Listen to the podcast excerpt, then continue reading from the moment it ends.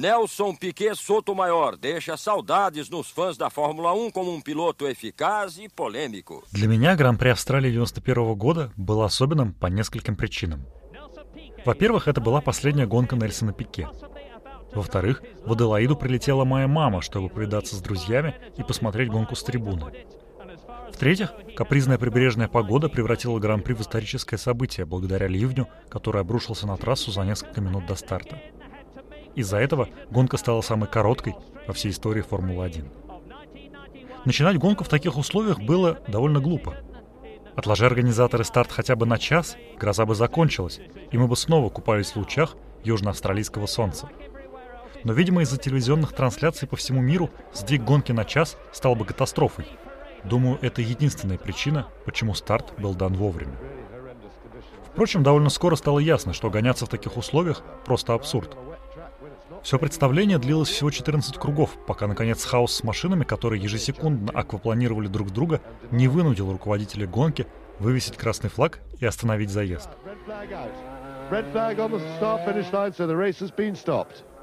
Какое-то время, пока небо над нами было затянуто серыми тучами, предполагалось, что будет дан рестарт. Машины оттолкали обратно на стартовую решетку, после чего их снова окружили механики. В основном их функция свелась к тому, чтобы натянуть брезент над двигателями и коробками передач и попытаться уберечь их от воды. Запасная машина, за которую я отвечал, была повреждена, поэтому от нечего делать я решил помочь механикам, которые готовили машину Нельсон, выгребая из нее воду бумажными полотенцами. Гоночные ботинки Нельсона насквозь промокли, и я отправился в гараж, чтобы принести новые. Первым делом мне предстояло отрезать переднюю стенку у правого ботинка. Нельсон всегда настаивал на этом, поскольку не любил, когда его ботинок дотрагивался до рулевой колонки, когда он переносил ногу с газа на тормоз. Затем я должен был расцарапать подошву, чтобы улучшить сцепление с педалями. Нельсон вручил мне свою мокрую обувь и пожаловался, что его носки тоже промокли. «А что ты хочешь от меня?» — спросил я. «Ты весь мокрый, комбинезон можно выжимать. Ты только что ехал в охрененно сильный ливень». «Да нет», — засмеялся он в ответ. «Я просто говорю, что у меня мокрые носки, вот и все. Моя последняя гонка, а у меня ноги трясутся». Наконец мы усадили Нельсона обратно в машину и стали ждать новостей насчет рестарта. Но они так и не пришли. Организаторы посуетились, подсокали языками, обменялись бумажками, но в конце концов гонка была объявлена завершенной. Roland the race director, held out the red flag. The 1991 Australian Grand Prix was over after 14 laps. Джорджо Асканелли в тот день был инженером Нельсона. Он встал перед его машиной и сообщил, что рестарта не будет. Нельсон посмотрел на него. Его глубокие выразительные глаза отказывались верить в то, что его карьера в Формуле-1 на этом закончена. Нельсон подманил своего инженера поближе и тихонечко попросил его завести машину и позволить ему проехать по трассе в последний раз, на прощание с Формулой-1. Гонка была официально закончена, а трасса закрыта для движения, поэтому разрешить Нельсону поехать было бы грубым нарушением правил. Джорджо взвесил свое решение и медленно помотал головой. Он объяснил Нельсону, что не может этого сделать. «Да ладно, Джорджо», — ответил он. «Давай, последний разочек». Но я уже видел, что Нельсон смирился с тем, что это невозможно. На Джорджо висела большая ответственность. Он просто не мог этого позволить. «Нет, Нельсон, трасса закрыта. Мы не можем тебя выпустить. Ты знаешь, что не можем. Ничего не поделать. Все кончено. Пошли домой». Секунду или две ничего не происходило. Затем я услышал щелчок замка на ремне. Он аккуратно отсоединил руль. 204 старта в Гран-при. 24 полупозиции. 23 победы. 485 с половиной очков. Три чемпионских титула. Все закончилось. Самая короткая гонка в истории Формулы-1. Последний чемпионский сезон Айртона Сенны. Карьера Нельсона Пике. Все было кончено. Si tu savais Nelson Piquet,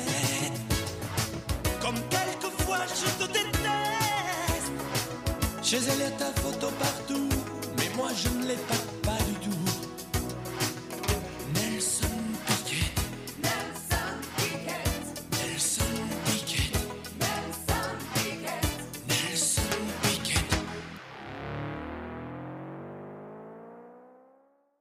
Стив Матчет. Рассказ механика.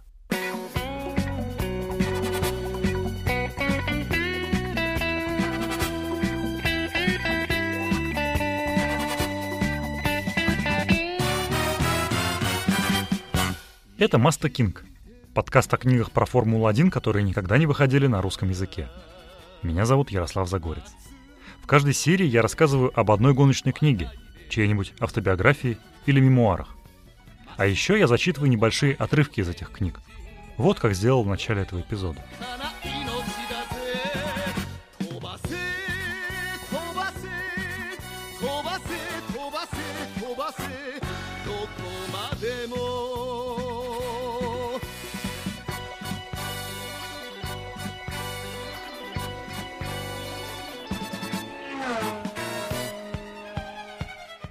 Если есть в Формуле-1 невидимые герои, то это механики команд.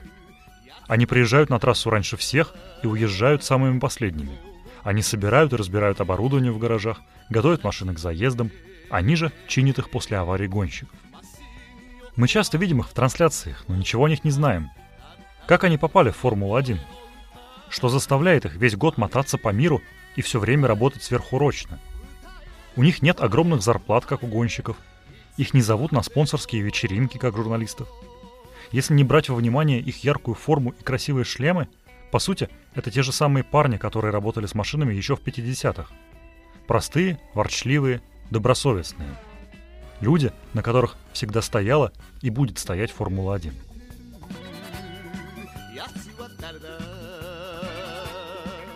Про жизнь гоночных механиков написано очень мало книг, особенно если учесть, что за всю историю этих людей было в десятки раз больше, чем гонщиков. Одной из первых книг, в которой главным героем стал именно механик, была опубликована в 1957 году.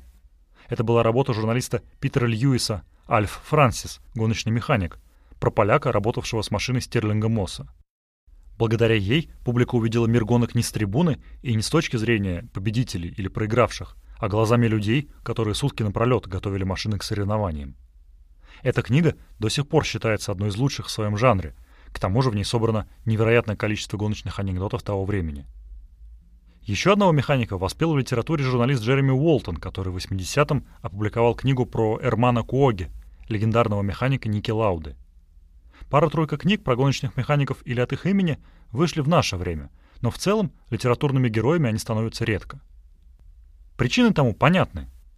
Во-первых, этих людей никто не знает, поэтому без звездного статуса их подопечных, например, Мосса или Лауды, у них почти нет шансов оказаться под светом софитов. Во-вторых, немногие из них обладают литературным талантом, а если обладают, то, возможно, просто о нем никогда не задумывались. Вот и получается, что люди, которые проводят с машинами куда больше времени, чем гонщики, остаются на заднем плане гигантской картины под названием «Формула-1». Эти же мысли то и дело посещали простого механика команды «Бенетон» по имени Стив Матчет. Стив всю жизнь любил литературу, в первую очередь английскую классику.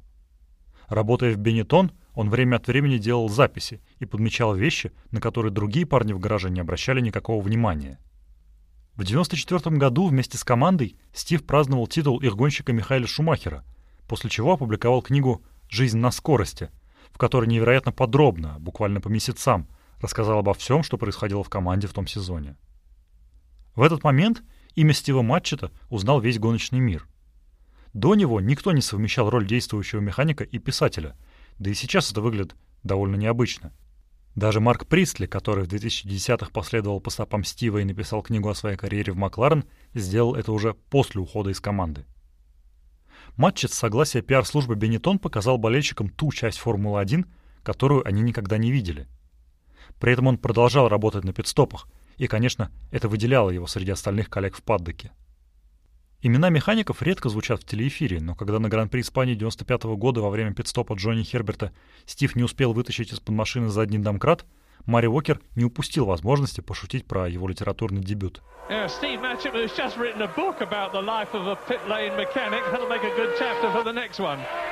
Зимой 98-го Матчет последний раз приехал на базу команды Бенетон, после чего отправился во Францию, где он только что купил полуразвалившийся дом, чтобы засесть за свою вторую книгу. Она была опубликована через год под названием «Рассказ механика» и описывала уже не конкретный сезон, а всю карьеру матча в Формуле-1. И еще через пять лет, вышла его третья книга «Создатели колесниц», полностью посвященная техническим аспектам гонок. Эти книги, пусть и разнесенные по времени и тематике, считаются трилогией Стива Матчета. Сегодня мы поговорим про вторую книгу Матчета «Рассказ механика», самую автобиографичную из всех его работ. Она рассказывает про жизнь Стива с конца 80-х до конца 90-х, то есть от момента, как он начал обивать пороги Формулы-1, до дня, когда он официально перестал быть механиком. Если вы решите ее купить, то поддержанные экземпляры искать нет смысла. В продаже до сих пор есть тираж в мягкой обложке, и стоит она всего 10 долларов вместе с доставкой в Россию.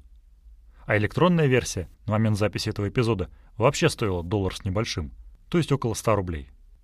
Матчет родился и вырос в английской глубинке, где сложно было получить хорошее гуманитарное образование. В этой среде Стив пошел по простому пути, начав работать с автомобилями. На его счастье в соседнем городе находился дилерский центр Ferrari, один из трех в Англии, и Матчет устроился туда работать, предварительно взяв его измором и сотни писем со своим резюме. Через два года, в конце 88-го, Стив перешел на работу к другому дилеру, BMW, чтобы изучить современную автомобильную электронику, область, в которой в то время баварцам не было равных. Тогда же Стив постепенно начал проникаться в Формулу-1 и, будучи амбициозным человеком, решил, что обязательно должен попробовать свои силы в самом сложном гоночном чемпионате.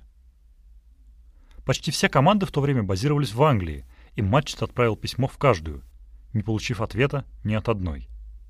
Второй раунд односторонней переписки увенчался большим успехом. Его позвали на собеседование в команду «Оникс». И хотя оно тоже закончилось ничем, в процессе общения Стив выяснил, что горячей темой Формулы-1 того времени были поперечные коробки передач, которые как раз ходили в чемпионате в моду. По счастливому совпадению, Матчет неплохо изучил такие коробки на дорожных машинах. Несмотря на отличия в деталях, технология была схожей. И на следующем собеседовании в Бенетон он удачно вернул этот факт из своей биографии. Собеседование он проходил у Найджела Степни, тогдашнего шеф-механика команды, который затем станет для Стива ментором и практически крестным отцом. Матчету доведется поработать не только со Степни, но и с другим будущим участником шпионского скандала, Майком Кофлином, который в начале 90-х тоже был сотрудником Бенетон. Когда в 2014-м Степни покончит жизнь самоубийством, Матчет воспримет это как личную трагедию и всегда будет подчеркивать, что все свои знания в Формуле-1 он получил именно от Найджела. Сперва Стив работал только на базе команды. Он отвечал за предварительную сборку коробок передач. Затем его назначили следить за состоянием тормозов, и благодаря этому продвижению по службе Стив оказался в составе гоночной бригады, которая ездила на гонки. Матчет был тем человеком, который должен был проверить каждый тормозной диск и колодку и решить, можно их использовать во время следующего заезда, или это грозит поломкой. Его первой гонкой в качестве механика стал Гран-при Сан-Марино 90-го года. Этот этап запомнился Стиву на всю жизнь. Имала, мягко говоря, была абсолютно выматывающей, физически и морально. Я никогда в жизни не был настолько выжат, и даже всерьез сомневался, что мои ноги когда-нибудь установятся. Я до сих пор не понимаю, как мне удалось продержаться с утра четверга до вечера воскресенья. Во мне не осталось никаких сил. Вернувшись в Англию, я спал 24 часа, будто в глубочайшем трансе. Понедельник просто исчез — когда я проснулся, я лежал точно так же, как и лег. Подушка и одеяло были в том же самом положении, я даже ни разу не перевернулся. Я не представлял, что механики должны работать так много. Я предполагал, что если команда сталкивается с проблемами, которые требуют долгого ремонта, она просто снимается со следующей сессии. Я думал, что механики работают до 6 или 7 вечера, после чего идут в отель, ужинают, пьют пиво и возвращаются на следующее утро, чтобы закончить работу — если после этого машина еще успевает выехать на трассу, что ж, хорошо. Как же блаженно я заблуждался. После первых восьми часов на трассе мои новые, выданные командой Тимберленды, начали немного жать и натирать лодыжки. Через 12 часов ноги стали ныть. На 15 часу они без шуток заболели, а на 16 я снял ботинки и начал дубасить по ним молотком. Я надеялся, что кожа станет хоть немного мягче, но уже одно только зрелище того, как эти чертовы ботинки расплющиваются, приносило некоторое облегчение. Я попытался походить в одних носках, и на какое-то время прохлада бетона в гараже оказалась мне раем. Увы, это принесло лишь временный эффект, и мне пришлось втиснуться обратно в ботинки. Сегодня, спустя долгие годы, я считаю Тимберленды самой удобной обувью, и это не реклама. Но жесткость конкретно той пары, в купе со сверхурочной работой, едва не довела меня до слез. Субботняя подготовка к гонке казалась бесконечной. Новые тормоза, новый мотор, коробка передач, другая задняя подвеска, модификация тормозных воздуховодов. Фактически машины собирались заново. В три часа ночи, когда Найджел наконец отпустил часть механиков в отель, я едва держался на ногах. Я не мог понять, что мешает закончить работу утром. Работать так долго казалось чистым безумием, и все ради того, чтобы две машины просто смогли выехать на стартовую решетку. Мои ноги пульсировали, пальцы онемели, это было ужасно блеск и красота работы в Формуле-1. Я сел в конец микроавтобуса и всерьез задумался, какого черта я тут делаю. Я совершил большую ошибку, это точно. Как только я вернусь в Англию, попытаюсь заполучить обратно работу в. Эм Там было хорошо, нормальная жизнь. А тут просто сумасшествие. Как другим механикам вокруг удавалось болтать и даже шутить. Мне хотелось заорать. Ради всего святого. Уже три часа ночи, черт побери. Заткнитесь, пожалуйста. Но я ничего не сказал, а лишь смотрел в темноту, пока микроавтобус, покачиваясь, ехал по пустой дороге в отель. Оказавшись в номере, последнее, о чем я успел подумать, это какой там был прохладный пол, и как по нему было приятно ступать моими ноющими ногами. Я сел на краешек кровати и тут же заснул. Через две тысячные секунды мой сосед, Пол, начал трясти меня за плечо. «Стив, просыпайся, уже 6.30, нам пора». Воскресенье. Снова имало и новый шок для меня — Гордон Месседж, наш тим-менеджер, подошел и сказал, что у него для меня есть работа во время гонки. Ему был нужен кто-то, чтобы показывать гонщику питборд. Стюарт Спайерс, который управлял моторхомом, отвечал за питборд Александра Нанини, и Гордон хотел, чтобы я показывал табличку Нельсону Пике. Я сразу же сказал ему, что никогда раньше этого не делал, и он обратился не по адресу. Эта новость его не остановила. Он посоветовал мне не волноваться и пообещал, что я быстро войду в ритм. Войду в ритм? Я не то что раньше не имел дела с питбордом, я его даже не держал в руках и не знаю, что на нем написано. А теперь я должен был управлять этой штукой, чтобы общаться с трехкратным чемпионом мира в гонке, которая начнется через час? Все что, с ума посходили? Кто я такой, чтобы информировать о чем-либо самого Нельсона Пике? Все равно, что попросить смешать краски для Микеланджело. «Спасибо большое, Стив», — улыбнулся Гордон. «Я знал, что на тебя можно положиться. Спроси Стив, если что-то будет непонятно». Постепенно Матчет продвигался в команде вперед. Он никогда не отказывался от новой работы, и вскоре его назначили механиком запасной машины. Впрочем, запасной она была лишь формально. Выступая в Бенетон, Нельсон Пике по какой-то причине чаще всего предпочитал ехать в гонках именно на ней, а не на своей основной машине. Поэтому ответственность, которая лежала на Стиве и его коллегах, была точно такой же, как и на механиках двух других машин Бенетон. Забавно, что Стив в течение всей книги скрупулезно фиксирует свою зарплату, и благодаря этому мы знаем примерный заработок механиков Формулы-1 того времени и то, какими темпами он рос. Если верить его воспоминаниям, то в 90-м Матчет получал 18 тысяч фунтов в год, а в свой последний сезон, в 97-м, уже 27 тысяч. Правда, это, видимо, до налогов. Интересен взгляд Стива на гонщиков, с которыми ему довелось работать, ведь он находился в уникальном положении — с одной стороны, это был простой парень, который еще вчера следил за их выступлениями по телевизору и не мог представить, что запросто будет с ними болтать и пить кофе. С другой, это был полноценный член команды, который видел не только глянцевый образ звезд, но и реальное лицо кумиров миллионов. Приведу два примера. Первый рассказывает про Мартина Брандла, который еще во времена своих выступлений в гонках славился необычными словесными образами. Он частенько щеголял ими в своих интервью, а став комментатором, сделал их своей визитной карточкой – которой сегодня каждый гран-при наслаждаются англоязычные зрители Sky Sports и F1 TV. Мартин и его инженер Пэт Фрай отлично друг друга понимали. Мартин описывал Пэту поведение своей машины самыми неожиданными терминами. «Я не могу с ней сладить», — говорил он. «Машина вся какая-то водянистая, как будто это моторная лодка». Или другой пример. «Мне кажется, машина едет на трассе, а не по ней», Нужно с этим что-то сделать. Пэт внимательно слушал и делал пометки, переводя яркие образы своего гонщика в математическую плоскость недостаточной или избыточной поворачиваемости, пытаясь просчитать способ уменьшения ее водянистости. Мартин прекрасно осведомлен насчет технических тонкостей настроек, просто ему нравилось играть с Пэтом в подобные игры. Наконец, в Аделаиде в последней гонке сезона ему удалось поставить Пэта в тупик – во время тренировки Мартин проехал 5 кругов, после чего вернулся в бокс и обсудить настройки.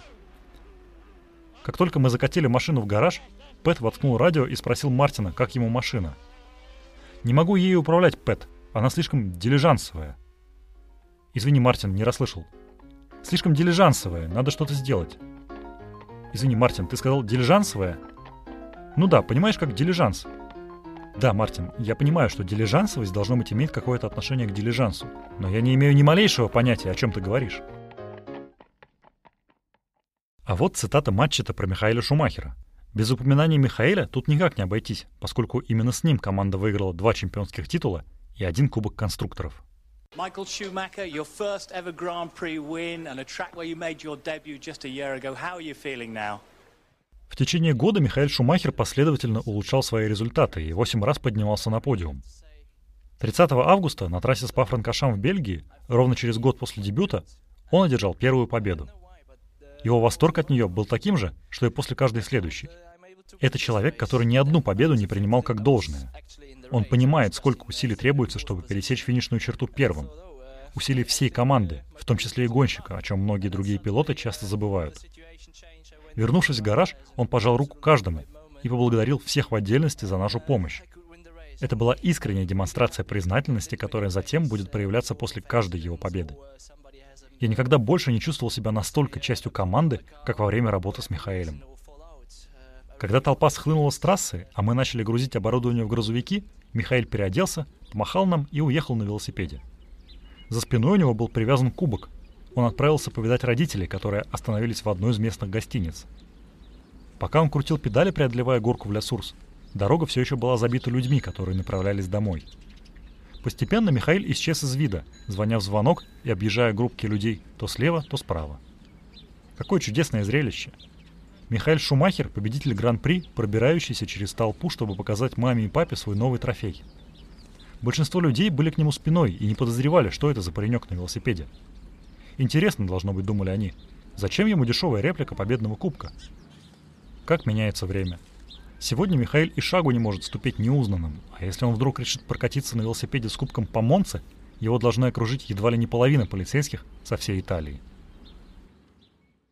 Одновременно с этим Матчет наблюдал, как менялась команда.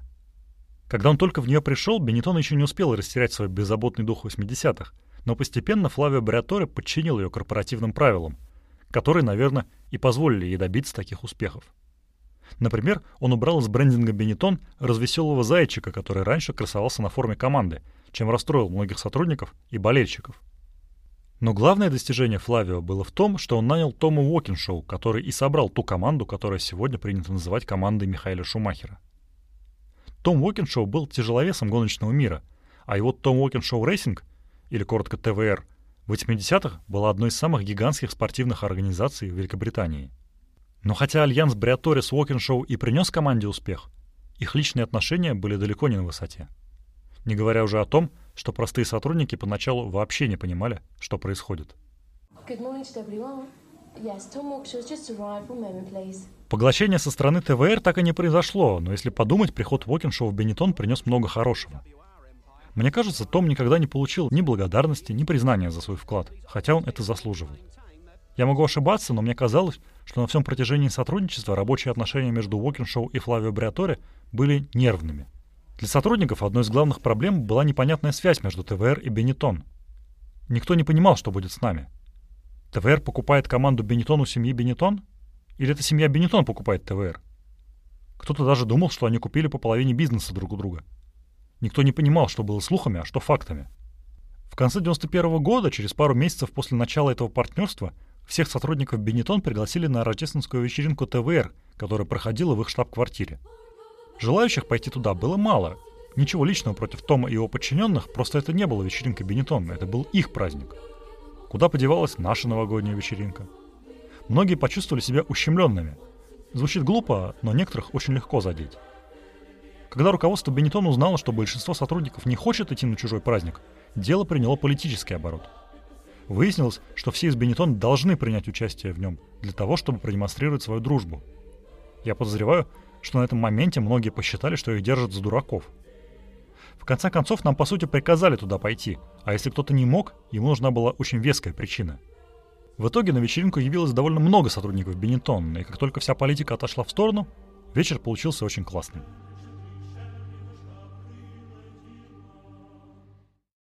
Мало-помалу, осваиваясь на питлейне, Стив подмечал все больше и больше деталей про жизнь Формулы-1.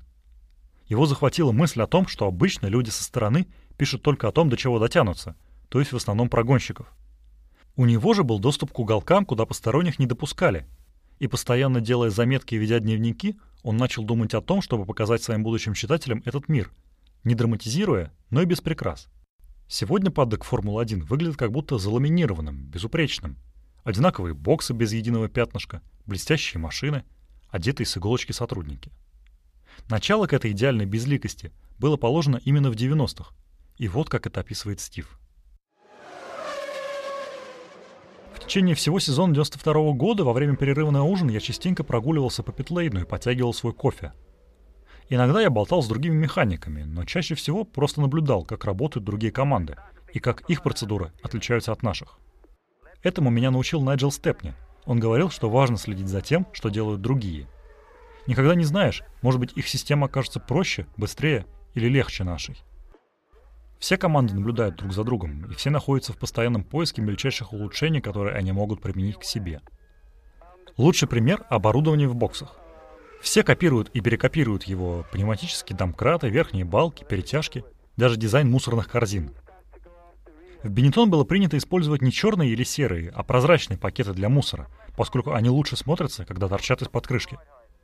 Теперь в команде пошли еще дальше и полностью переделали корзины так, чтобы пакеты вообще не было видно.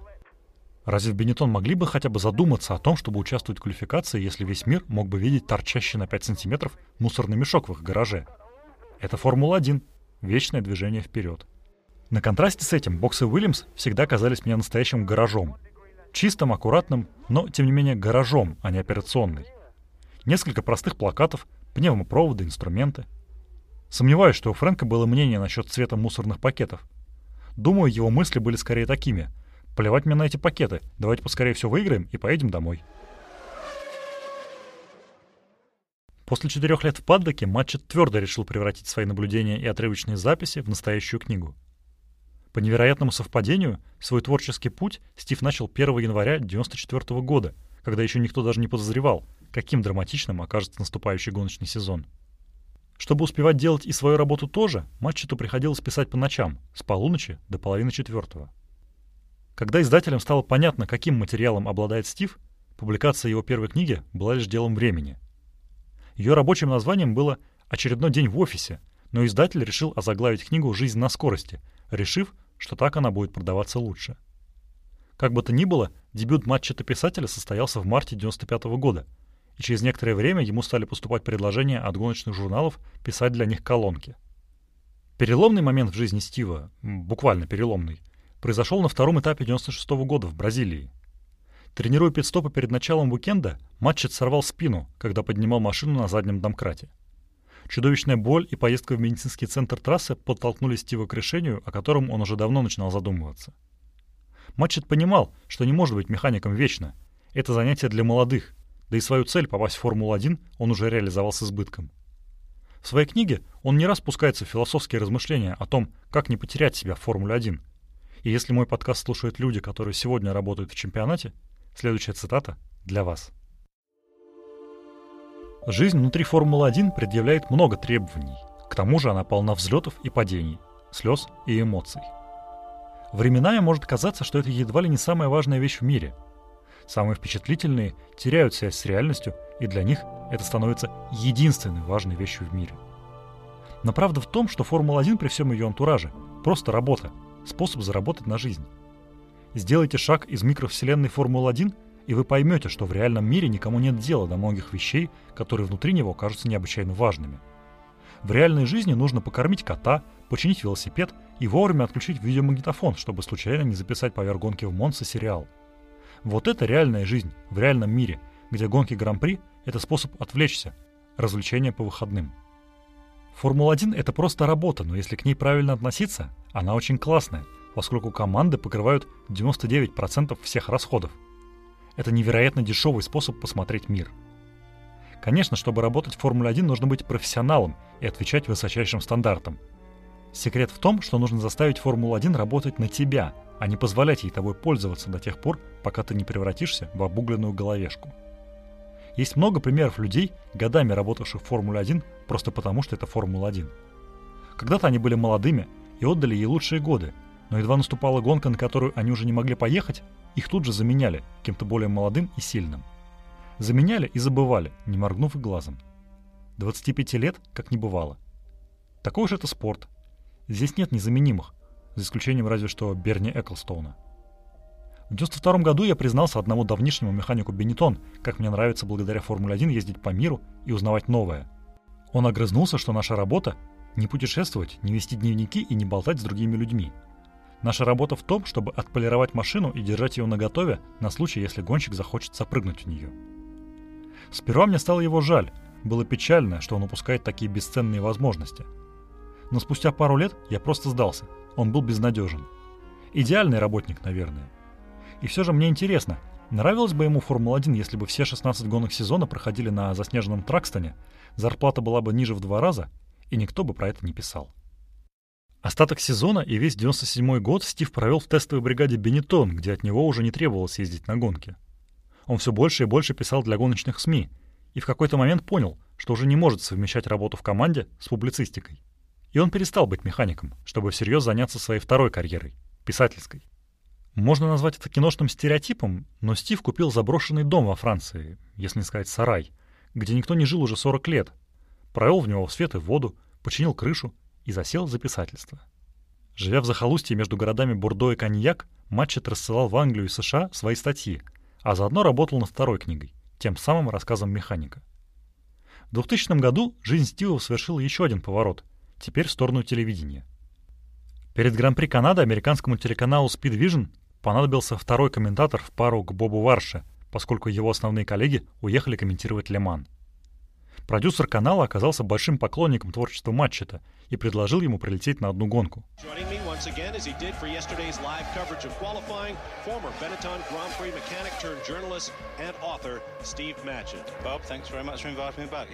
Но одной гонкой дело не ограничилось, и вскоре Стив вошел в постоянный состав гоночных комментаторов и аналитиков канала — так он начал не только писать о Формуле-1, но и рассказывать про нее.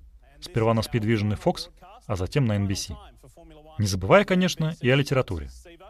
После финальной книги его гоночной трилогии, которая вышла в 2004 Матчет выпустил четвертую работу «Эти желанные вещи».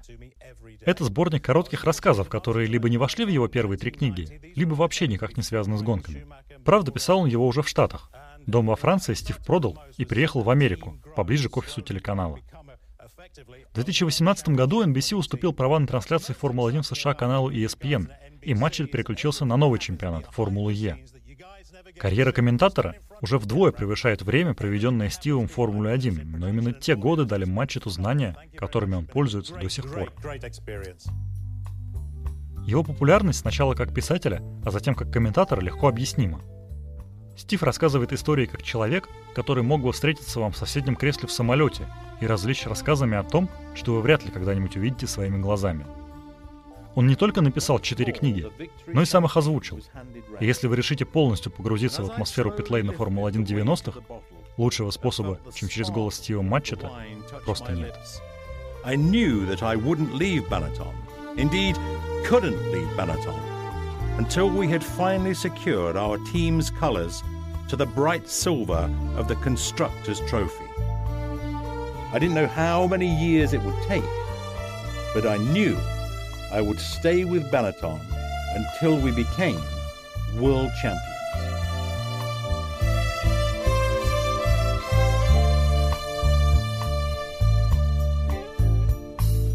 Это был подкаст Маста Кинг. Меня зовут Ярослав Загорец. Если вам понравился этот эпизод, поделитесь им в соцсетях. Так о подкасте узнает больше людей. Если же вы хотите связаться со мной, вы всегда можете написать на почту, которая указана в описании этого эпизода. Или в Твиттер. Он называется Маста Кинг. Следующая, десятая серия, станет последней в первом сезоне Маста Кинг. Для нее у меня подготовлена особенная книга – автобиография Дэймона Хилла «Watching the Wheels». Это невероятно тяжелый с эмоциональной точки зрения рассказ человека, который с юных лет был вынужден жить чужой жизнью – и нес на себе бремя невылеченной психологической травмы. Несмотря на свои гоночные успехи, Дэймон был глубоко подавленным человеком, который после ухода из Формулы-1 впал в тяжелейшую депрессию. Тому, как он к этому пришел и как выбрался из этого состояния, и посвящена его книга. Вот об этом и поговорим.